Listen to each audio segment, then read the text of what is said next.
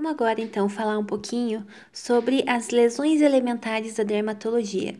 Esse é um dos temas mais importantes dessa especialidade. O primeiro grupo de lesões elementares são as lesões planas, que são as lesões que têm mudança na tonalidade da pele, mas não têm alteração do relevo. O primeiro tipo de lesão plana é a mácula, que é basicamente uma lesão de até um centímetro, que apresenta apenas a alteração da coloração. As lesões que ultrapassam um centímetro com eh, alteração da coloração já são denominadas de manchas. Essas manchas, elas podem ser hipo ou acrômicas ou até mesmo hipercrômicas. Então a alteração pode ser tanto para menos quanto para mais. O segundo tipo de lesões planas são as púrpuras.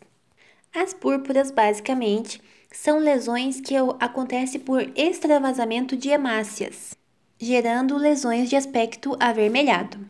Quando essa púrpura tem menos de um centímetro de diâmetro, a gente chama isso de petéquia. E quando essa púrpura tem mais de um centímetro de diâmetro, a gente chama isso de equimose. Mas não confunda a equimose com o hematoma, porque o hematoma é uma forma de tumoração, então tem alteração de relevo. Aqui a gente está falando de equimose, uma lesão plana. E quando a gente tem um paciente com achado de petéquia, é importante a gente fazer o teste de vitropressão.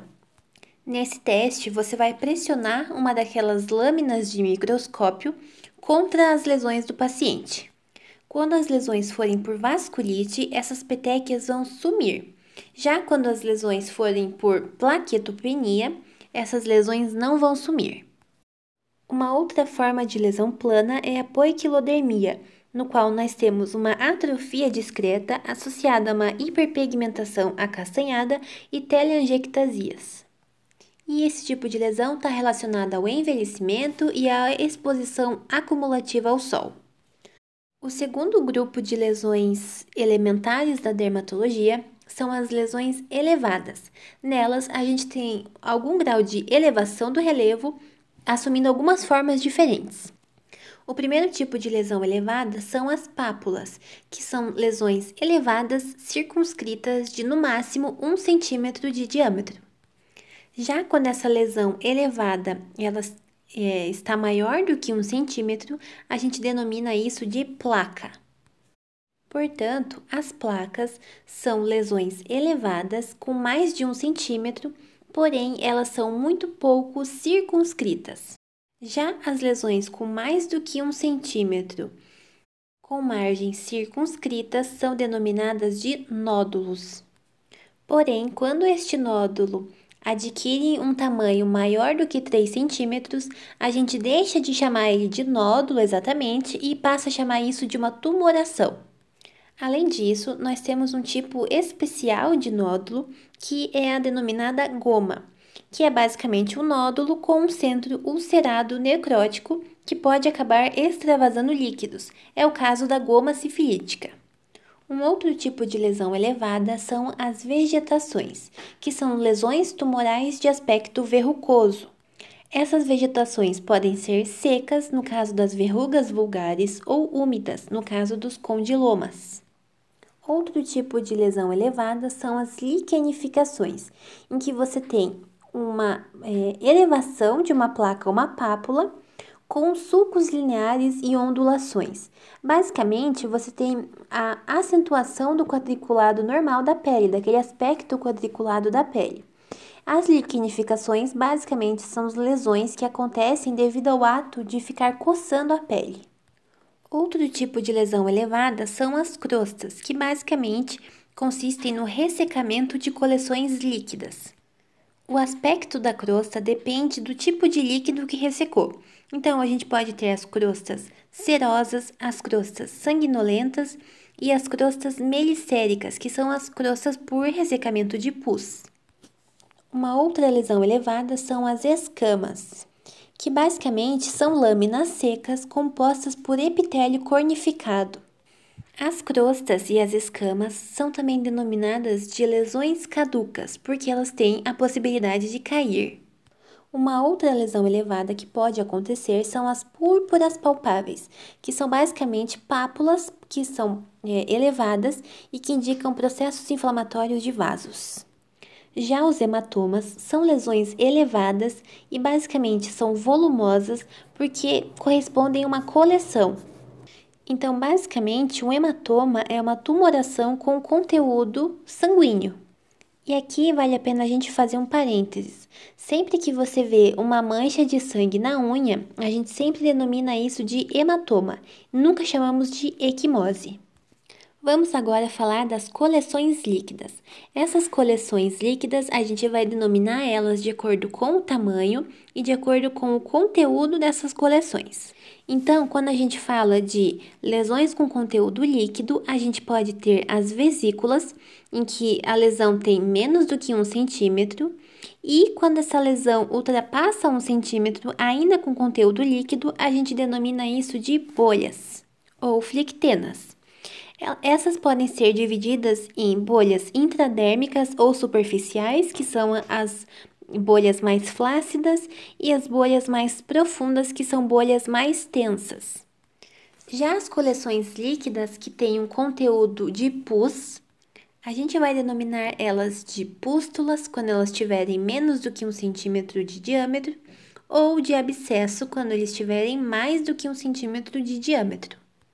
As pústulas podem ser tanto de conteúdo estéril quanto de conteúdo contaminado enquanto que o abscesso geralmente é contaminado e está associado a sinais flogísticos de inflamação.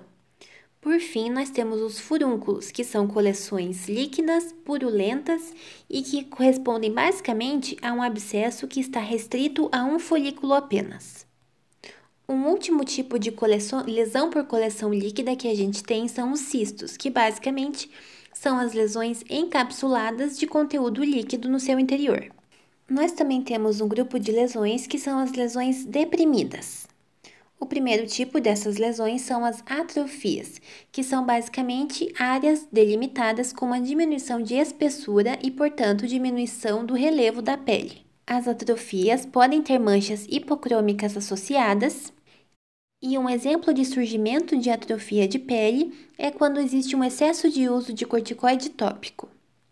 Já as exulcerações ou erosões são basicamente úlceras superficiais, em que você perde somente a epiderme. Já a úlcera propriamente dita, você tem não somente a perda da epiderme, como também perda de parte da derme, ou seja, são mais profundas. Um quinto tipo de lesões elementares são as lesões lineares. Entre elas, nós temos, por exemplo, as fissuras, que são lesões de comprimento maior que o diâmetro e geralmente acontecem em áreas hiperceratóticas, como por exemplo o pé. Já as fístulas são lesões que surgem pela drenagem de um abscesso ou de uma coleção purulenta, por exemplo, na hidradenite supurativa. E o último tipo de lesão linear são as estrias, que basicamente são atrofias lineares. Ainda podemos citar algumas outras lesões que são denominadas de manchas de aspecto vasculo-sanguíneo. Entre elas, nós temos, por exemplo, o exantema. O exantema, ele também é denominado de rash e ele pode ser de dois tipos. O rash morbilliforme, que é um rash intermediado com área sus, que é o que acontece no sarampo ou na rubéola, e o rash ou exantema escarlatiniforme, que é um rash mais contínuo. E esse é o rash que é, aparece nos casos de escarlatina. Um outro tipo de mancha vasculo-sanguínea são os enantemas, que nada mais são do que exantemas que acometem mucosas. Um outro tipo de mancha vasculo-sanguínea são os eritemas marginados, ou eritema figurado, que são basicamente eritemas bem delimitados, circundados por um halo, e isso é muito característico de febre reumática. Ainda a gente pode ter as teleangiectasias, que são basicamente aqueles spiders vasculares, muito comuns na cirrose hepática. Outro tipo de mancha vasculosanguínea são as manchas angiomatosas, que basicamente acontecem devido a uma hiperproliferação vascular. Já o grupo de lesões cicatriciais são as lesões de sequelas. Então, os representantes desse grupo são as atrofias, em que a gente tem uma cicatrização ineficiente por déficit de deposição de colágeno, as cicatrizes hipertróficas por aumento da deposição de colágeno, que respeita as margens da cicatriz, e os queloides, que também é um excesso de deposição de colágeno, mas que não respeita as margens nessa cicatriz. E por fim, nós temos as lesões com solução de continuidade. Entre elas, nós temos basicamente as escoriações, que são as lesões traumáticas da pele.